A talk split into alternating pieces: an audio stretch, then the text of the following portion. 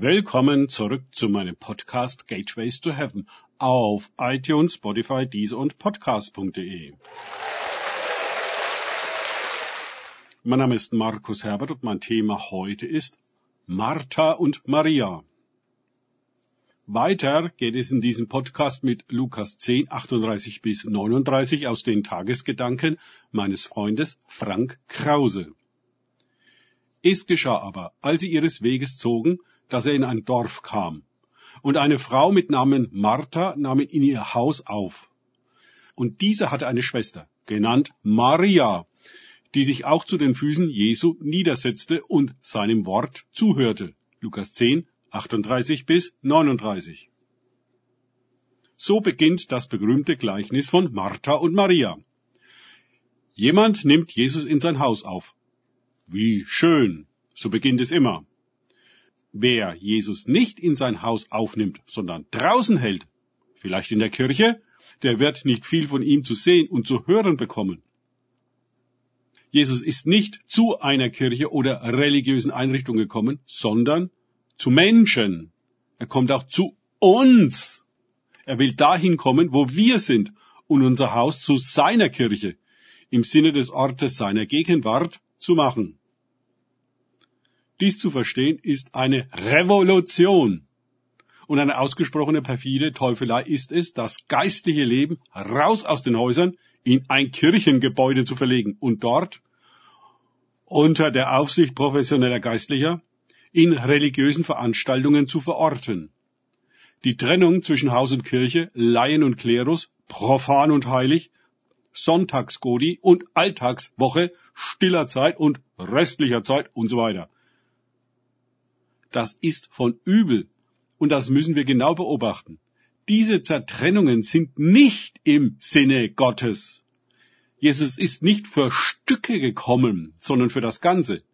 Alle Zeit, an allen Tagen, um alles zu heiligen, auch uns, durch und durch, was uns damit zu Heiligen macht, die Gottes gegenüber sind, wo auch immer sie sich aufhalten. Das ist die Gemeinde, das lebendige Haus Gottes die Braut des Lammes, die eine totale Beziehung mit Gott in Christus führt, die alles einbezieht, alle Habe, Zeit und jede Situation, alles Denken und Handeln und so weiter. Das nennt sich auch Jüngerschaft. Ein ganzheitliches Einlassen auf den Meister. Ohne diese Qualität von Hingabe kann sich das Christsein von dem Niveau, das wir in der Apostelgeschichte sehen, nicht manifestieren. Maria nimmt diese Haltung der Schülerin ein, indem sie sich zu Jesu Füßen niedersetzt. Das ist eine Metapher für Jüngerschaft, eine Hingabe, die alle Aufmerksamkeit auf den Lehrer richtet und ihm deutlich zeigt, dass man ihn unbedingt hören will. Und das nicht zu den eigenen Bedingungen, sondern zu seinen. Wie schwer uns das mit all unseren Terminen und Geschäften fällt. Der moderne Industriealltag beschränkt den Meister auf Nischen und Minuten. Der Gottesdienst wird als Zeit gesehen, die Gott geopfert wird, genau wie die Kollekte, und soll bitte nicht so lange sein. Dann wundern wir uns, dass wir so wenig konkret mit Jesus erleben und seine Stimme kaum je hören. Wir nennen ihn Herr, Herr. Aber er ist nicht der Herr, sondern nur das Beiwerk im vergeschäftlichten, diengenormten Alltag wo Mammon herrscht und Jesus hinten ansteht. Die Frage nach der Jüngerschaft, nach der Qualität unserer Hingabe an Christus, an den Vater und den Heiligen Geist, nach dem Maß unserer Kooperation mit dem Himmel und den Engeln, der höheren Wirklichkeit und Herrlichkeit, die uns rufen, diese Frage sollte sich ein jeder von uns stellen. Ganz ehrlich und regelmäßig. Jünger tun das jeden Tag. Ich denke, wir modernen Christen der westlichen Welt haben die Jüngerschaft weitgehend verloren und ersetzt durch eine Besucherschaft, die professionell veranstaltete Kirche konsumiert, wie auch sonst alles. Denn Konsum und Kommerz bestimmen nun einmal unser Leben. Wenn dann Jesus vorbeikommt, geben wir ihnen einen Termin, wann wir Sprechstunde haben.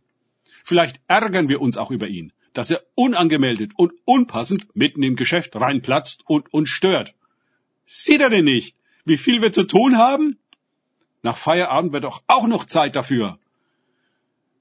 Aber wie müde sind wir dann? Wie viel Aufmerksamkeit haben wir dann noch?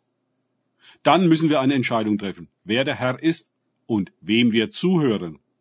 Und sogar das Recht geben, unseren Alltag umzustrukturieren, damit ein heiliger Raum für heilige Dinge wird, die uns in ihren Dienst stellen. Müssen wir dafür unsere Arbeit und Familie aufgeben? Nicht unbedingt, aber möglicherweise. Alles kommt zu den Füßen des Meisters. Auch die Familie, auch die Arbeit. Sie werden geheiligt und zu Orten, wo der Himmel ausbricht. Danke fürs Zuhören. Denkt bitte immer daran.